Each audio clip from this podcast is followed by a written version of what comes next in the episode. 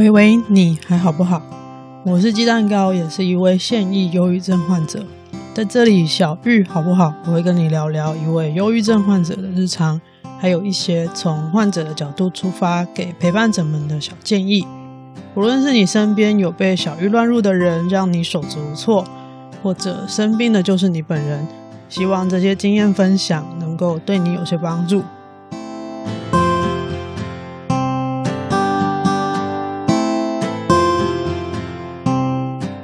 这次的内容没有写稿，所以可能有比较多的口急或停顿。不过我就全部都会把它保留了。这次是我要回诊前准备要出门的那个心情，跟要提振一点精神的时候，接到电话。通常陌生来电我是不会接，不过我有装一个 app 叫做 Who's Call，像卡来，应该是中文应该叫这个名字。总之，它就是会分辨来电者是谁，在苹果跟安卓系统应该都有，是一个蛮久的 app 了。那它现在已经被 Line 母公司收购了，不过它是一个台湾在地的很棒的。团队基本上，他就是靠大家回报电话号码来分辨陌生来电是谁，就可以挡掉很多销售跟诈骗的电话，还有那种响一声就挂掉的电话。所以我蛮喜欢这个 app。那我是在来电显示 app 就看到它是台南捐血中心的。某一个捐血站的电话，所以我才接起来。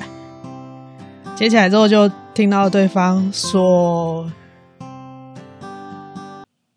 我很久没有去捐血了，他怎么好像捐了就消失了？这样，就是离上一次捐血已经很久很久，差不多就是。”确诊得忧郁症之后，我就没有去捐血了，因为我是担心长期的服用药物，呃，不能捐血。我是这样子想的。结果在电话当中呢，确认了说忧郁症是可以捐血的，这是我第一次知道这件事情，所以。才有录了这一次的内容。原则上呢，捐血的话，就是捐的那一天或是那个当下，你人要是吃饱、睡饱、喝够水，人很舒服的状态，才可以捐血。跟在医院抽血检查。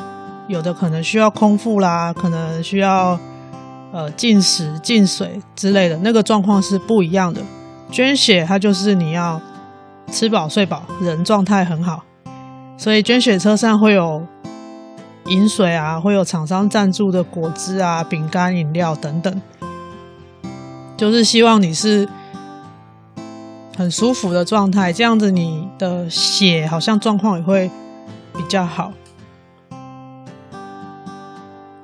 忧郁症可以捐血，这个是我第一次知道的，所以就来录这次的内容分享一下。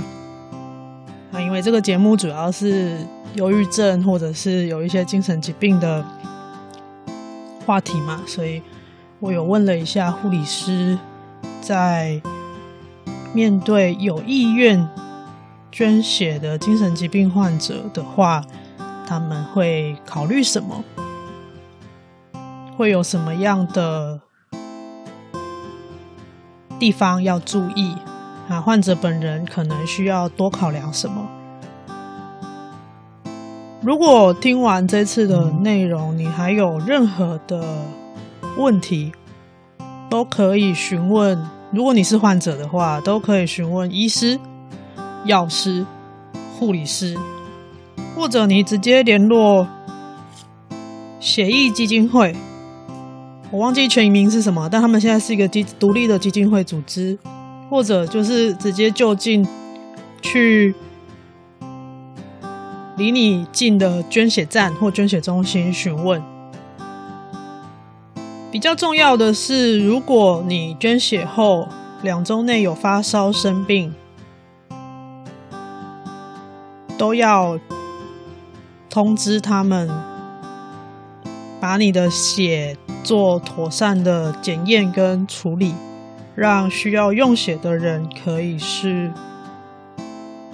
健康的受到帮助。另外，他们在签署同意书的时候，在最后两题有写说，如果你的血不适合用来医疗用途的话，你是否同意提供作为研究使用？我个人是勾选同意的。第第最后一题是你是否同意个人资讯作为捐血邀约通知使用？这一个我是同意的。另外一个小题是，是否愿意提供这些资料作为捐血表扬使用？我就没有同意了，因为我觉得收集那个奖状对我来说还好啦。不过好像是捐血达到一定的次数以上会颁奖状给你这样，但我觉得那个奖状就还好，对我来说还好，没有很重要，我就没有勾，不需要。大概是这样子。好，现场护理师说的，因为他们其实是独立的血液基金会，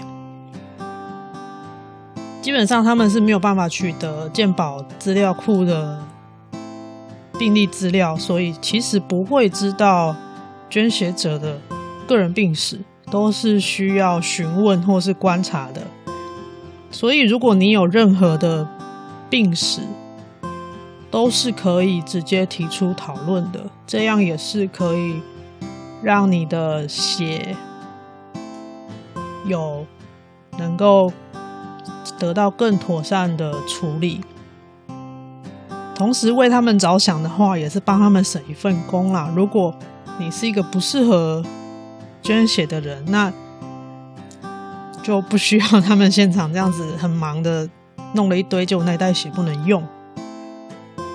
这个是以以现场的人，我的我的看法是这样。再来一个很重要的观念是，不能用捐血的方式来验艾滋病，就是 HIV 病毒。所以卫福部已经有法律规定了，就是如果你的血验出有 HIV 阳性的话，是不会通知你的。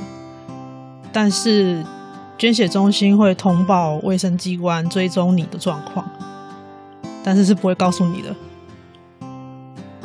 关于 HIV 病毒的话，可以去听润男的润润滑一男孩的房间。那他的房间是用英文的润，所以叫做润男润滑一男孩润男的润。他的节目有跟。我忘记哪一个哪一个协会的来宾合作讲 U 等于 U 的观念，就是当你的身体测不出 HIV 病毒的时候，就没有传染性；测不出来就等于没有传染性。那个 U 等于 U，两个 U 就是一个是测不出来，一个是没有传染性。所以艾滋病现在是可以当做。慢性病治疗的，只要控制他身上的病毒量一定的低到一定的程度，机器检验不出来，它就没有传染性。这个是科学上确定的。所以，请不要用捐血的管道来验自己有没有艾滋病，那个有另外的管道可以去检查。他们也有提供。匿名筛检的医院的资讯，可以到他们的网站去查询。这个是艾滋病的部分，因为在早前的时代，就是很多艾滋病患者其实是因为医疗需要输血之后才得病的，所以卫福部现在有这样子的法规来规定。当然我知道，他们现在好像还是不准同志捐血的样子，我不太确定。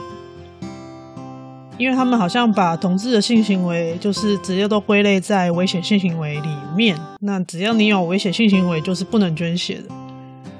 这个部分，我想可能还有很多的议题需要讨论，找到一个更更完善的方式吧。毕竟，如果健康的同志朋友可以捐血的话，那很棒啊。就是才不会路上一天到晚看到缺血的消息，不是吗？大家都可以捐啊，健康的人就就来捐，你愿意捐就来捐。艾滋病的部分，我的理解就是这样子。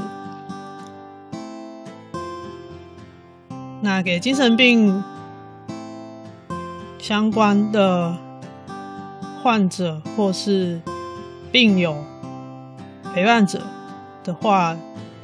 原则上就是咨询你的医师、药师，或直接问捐血中心的护理师。最后，最后，其实非常感谢台南捐血中心这个捐血站的护理师打电话来告诉我说，我很久很久没有捐血了。啊，这次的捐血有一个蛮有趣的体验，是因为我上一次捐血真的很久很久以前了。他们现在全部都电子化了，就是包括报到，你只要拿有照片的证件、身份证、健保卡、驾照都可以，就是上面有写你的身份证号码跟照片的证件都可以。他们现在建档资料都是用身份证号建档，拿了证件之后就会有基本的问诊，还有你要填问卷，基本的病史、旅游史的问卷，连这个问卷全部都电子化了，就是一个平板来，然后就开始点点点点点点送出，跟以前不一样了，这样。我捐的时候，我有问那位护理师，他说，在我上次捐完之后没有多久，他们才改全部电子化的。所以你应该近期有去捐血的人，应该早就知道他们都电子化了。我蛮累个的，就是因为真的太久太久没有捐血了。今天有顺利捐了两百五十 CC 的血。女生的体重有超过六十公斤的话，是可以捐五百 CC 的。所以我之前有印象的话，只要状况允许，我都是捐五百。这一次我也有主动表明我可以捐五百 CC，但是护理师是说太久没有捐，还是安全优先，所以他们只收了两百五十 CC 的血。男生的体重我忘记了，可以请就是如果你真的很热血，想要多捐一点的话，那就是请你再询问，当场询问护理师就可以了。总之，一次的上限就是五百 CC。如果有配合赞助商的活动的话，就是假设有当地的一些协会啦，或者是大型的厂商、车商，呃，他们有一些社会公益的扣打嘛。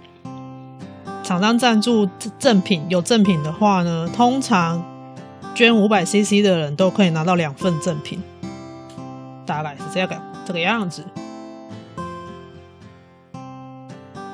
好啦，我是电池坏掉人鸡蛋糕，非常谢谢你收听到这里。小玉好不好？想跟你说的是，小玉患者控制得好的时候，是可以捐血的哟。以上，喂喂，你还好不好？